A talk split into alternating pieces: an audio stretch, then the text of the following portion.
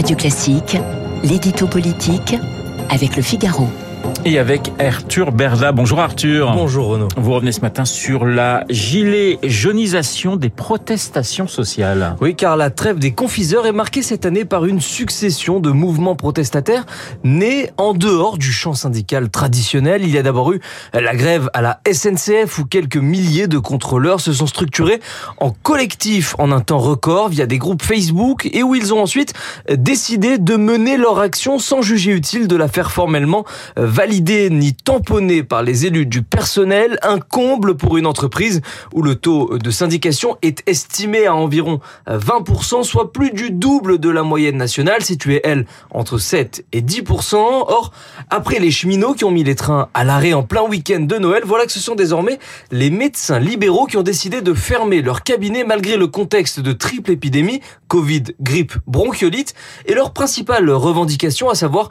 l'augmentation à 50 euros du tarif de la consultation de base est elle aussi issue d'un collectif baptisé Médecins pour demain et récemment apparu sur Facebook où il a déjà réuni plus de 15 000 membres. Alors comment expliquez-vous ces nouveaux phénomènes? Eh bien d'abord par une individualisation de la société qui a progressivement conduit à une désaffection de ce que l'on appelle les corps intermédiaires, toutes ces structures censées représenter leur base et porter les revendications de leurs membres dans les instances de dialogue prévues à cet effet, notamment auprès des pouvoirs publics. Donc, or, ce divorce latent s'est conjugué en 2017 à l'épopée macroniste, le jeune, le jeune trentenaire ayant euh, à l'époque réussi à faire exploser le paysage politique en se faisant élire euh, quasiment sans parti. Vous connaissez la formule, c'est la fameuse euh, rencontre entre un homme et un peuple. Il a alors pensé qu'il pourrait aussi faire exploser le paysage syndical en instaurant un dialogue direct et totalement désintermédié avec les Français. Et il n'y est finalement pas parvenu. Eh, pas vraiment, non. Les Gilets jaunes en ont d'ailleurs été la plus brutale illustration fin 2018 avec